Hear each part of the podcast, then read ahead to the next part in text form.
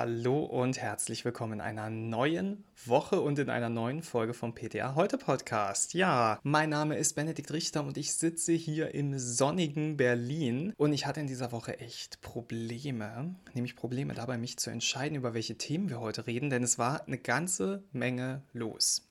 Aber ich habe eine Auswahl getroffen. Hier ist der 31. Mai 2021, die letzte Folge in diesem Monat und das hier sind unsere Themen. Update Corona. AstraZenecas Geheimnis gelüftet und Masken für Kinder. Was hat MDR mit Medizinprodukten zu tun? Wie gefährlich ist NDMA in Valsartan? Und zum Schluss noch ein Schmankerl für euch, eine Frage aus der Rezeptur.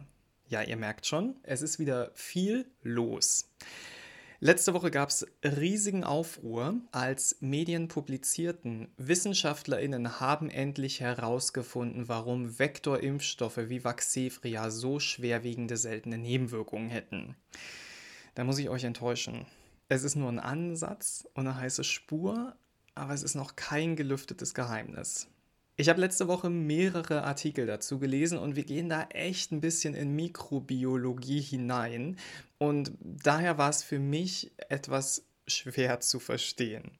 Ich habe dann aber irgendwann finally bei der DATS Online einen relativ gut verständlichen Artikel mit einer Erklärung bekommen.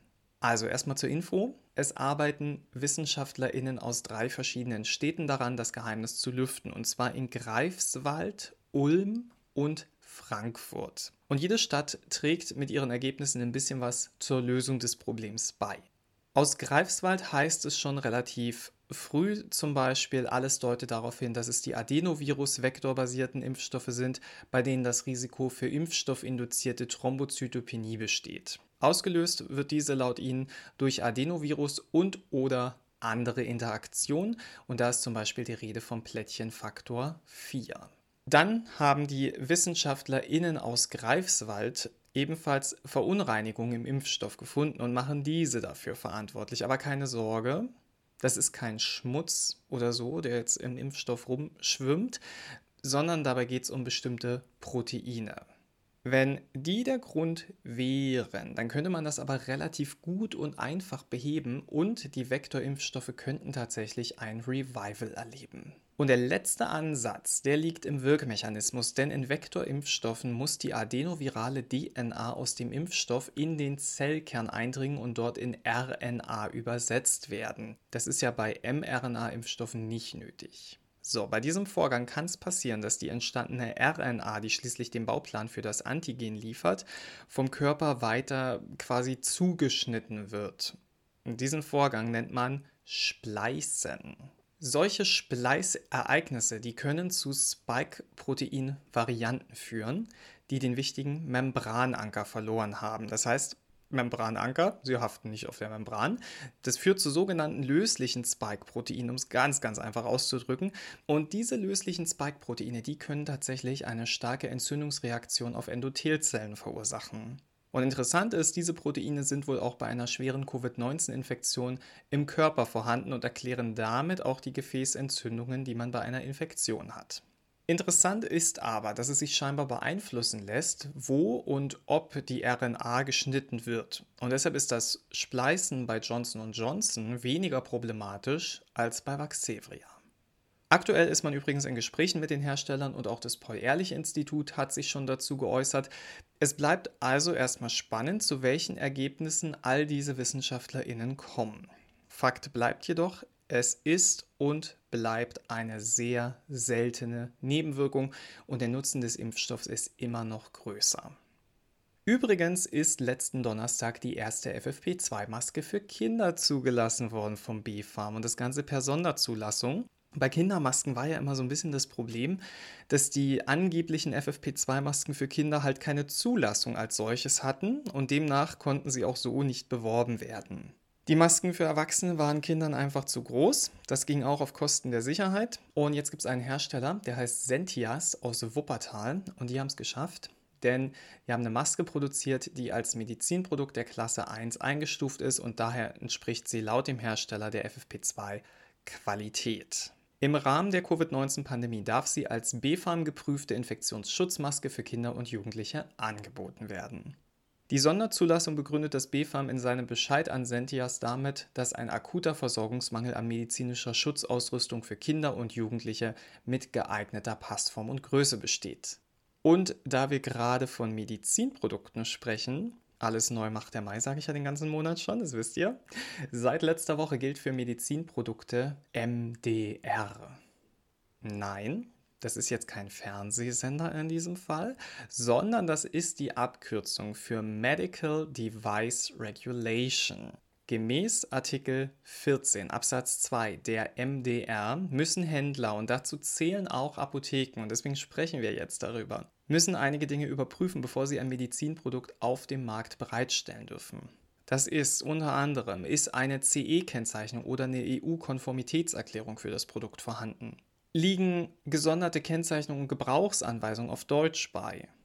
Bei importierten Produkten hat da der Importeur seinen Namen und seine Adresse auf dem Medizinprodukt oder der Umverpackung angegeben. Wurde vom Hersteller eine einmalige Produktnummer vergeben.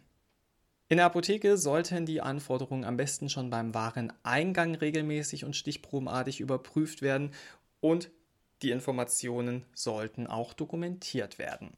Wie oft ihr solche Stichproben macht, das ist euch überlassen, aber es ist abhängig vom Risiko. Das heißt, bei neu ins Sortiment aufgenommenen Medizinprodukten, da empfiehlt sich eine häufigere Überprüfung als bei Waren von lang bewährten Lieferanten. Aber ihr wisst, es wäre keine neue Regelung, wenn es hier nicht einen Konflikt geben würde.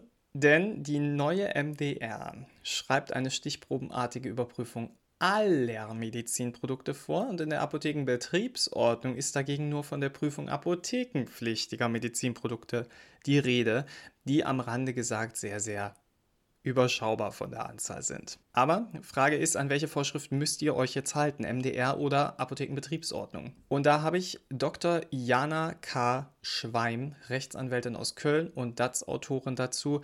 Und sie sagt, die Prüfpflichten bezüglich Medizinprodukten, welche sich aus der MDR einerseits und der Apothekenbetriebsordnung andererseits ergeben, stehen unabhängig nebeneinander.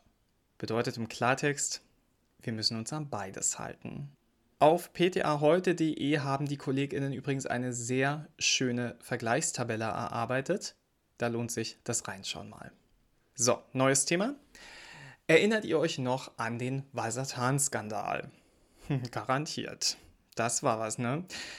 Zur Erinnerung nochmal, da gab es Verunreinigungen, die im Herstellungsprozess entstanden sind und die im Verdacht standen, krebserregend zu sein. Und dann ging es los.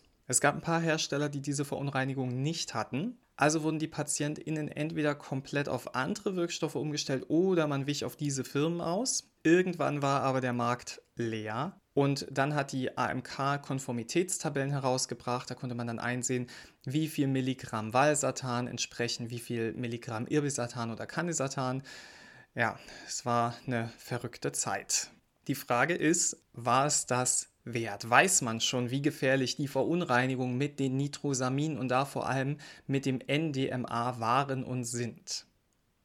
So, das BfArM hat sich daran gesetzt und hat zusammen mit dem Wissenschaftlichen Institut der AOK mal eine Studie angelegt, Ergebnisse vorgelegt und die präsentiere ich euch jetzt. Man wollte in dieser Studie wissen, ob Menschen unter Valsartan tatsächlich häufiger an Krebs erkrankten als andere. Um den Zusammenhang zwischen NDMA-verunreinigtem Valsartan und dem Risiko für Krebs zu untersuchen, werteten die WissenschaftlerInnen Krankenkassen-Routinedaten von mehr als 25 Millionen AOK-Versicherten aus.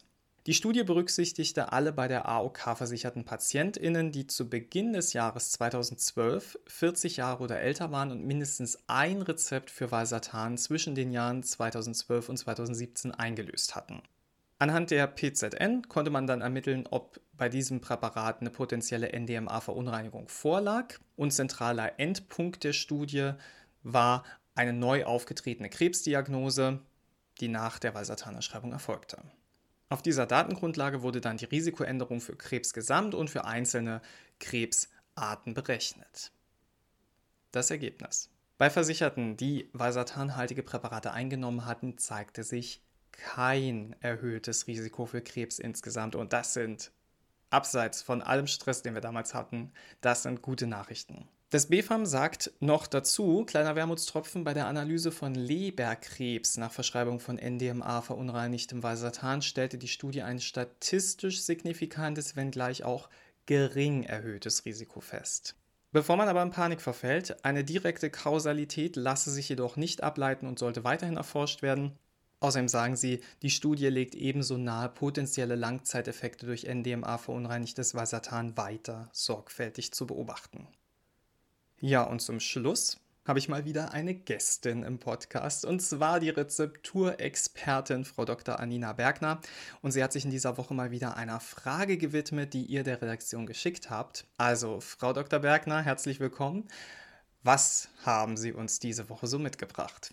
Wir hatten diese Woche wieder eine interessante Frage aus der Rezeptur. Und zwar soll aufgrund einer ärztlichen Verordnung der Wirkstoff Chloramphenicol in dem Fertigarzneimittel Cordes BPO 3% verarbeitet werden. Zunächst mal zum Chloramphenicol. Das Chloramphenicol birgt ja die Gefahr einer Sensibilisierung und kann auch bei dermaler Anwendung zu schweren Blutbildveränderungen führen. Aus diesem Grund soll Chloramphenicol nur bei strenger Indikationsstellung nach ärztlicher Nutzen-Risiko-Beurteilung hergestellt werden. Das ähm, war aber mit dem Arzt abgeklärt und der Wirkstoff soll also wie ich schon gesagt habe, in einem Fertigarzneimittel verarbeitet werden. Dieses Fertigarzneimittel enthält Benzoylperoxid als Wirkstoff in dreiprozentiger Konzentration. Und zwar handelt es sich bei der Grundlage um ein Carbomergel,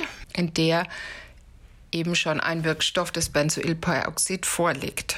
Beim Benzoylperoxid handelt es sich allerdings um ein starkes Oxidationsmittel und damit um eine instabile Substanz. Kombinationen mit anderen Wirkstoffen sind daher problematisch. Zu einer gemeinsamen Verarbeitung von Benzoylperoxid mit Chloramphenicol sind mir keine Untersuchungen bezüglich der Stabilität bekannt.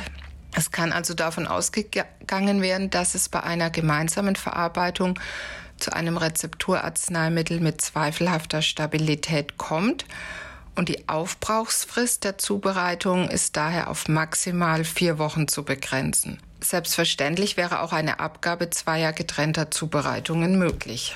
Uh, zweifelhafte Stabilität. Das klingt gefährlich. Da wage ich mich nicht ran. Ähm, vielen Dank, Frau Dr. Bergner, für dieses Praxiswissen und danke auch an euch für eure interessanten Rezepturfragen. Das ist tatsächlich eine meiner Lieblingsrubriken, diese Rezepturfragen. Ich freue mich da wirklich jedes Mal drüber, wenn wir sowas wieder haben. So, das war's auch schon. Ich höre jetzt mal auf zu reden. Der Mai ist vorbei, die Podcast-Folge auch. Nächste Woche Montag ist der Tag der Apotheke. Da trage ich auf jeden Fall einen Partyhut für die Aufnahme. Könnt ihr euch drauf verlassen. Und ich bin schon echt gespannt, was die Abda diesbezüglich geplant hat. Denn das letzte Jahr, das war ja eher so ein Wechselbad der Gefühle von toll, dass ihr in dieser Pandemie die Stellung haltet, bis hin zu wir haben uns dumm und dämlich an den Masken verdient, war ja alles dabei in den Schlagzeilen. Und besondere Aufgabe wird den Apotheken ja scheinbar bei der Digitalisierung des Impfpasses zukommen. Vielleicht wissen wir nächste Woche ja schon mehr. Ich verabschiede mich fürs Erste und wünsche euch eine tolle Woche. Und wenn ihr mögt, dann hören wir uns nächste Woche wieder. Ich werde auf jeden Fall da sein. Bis dahin und gehabt euch wohl.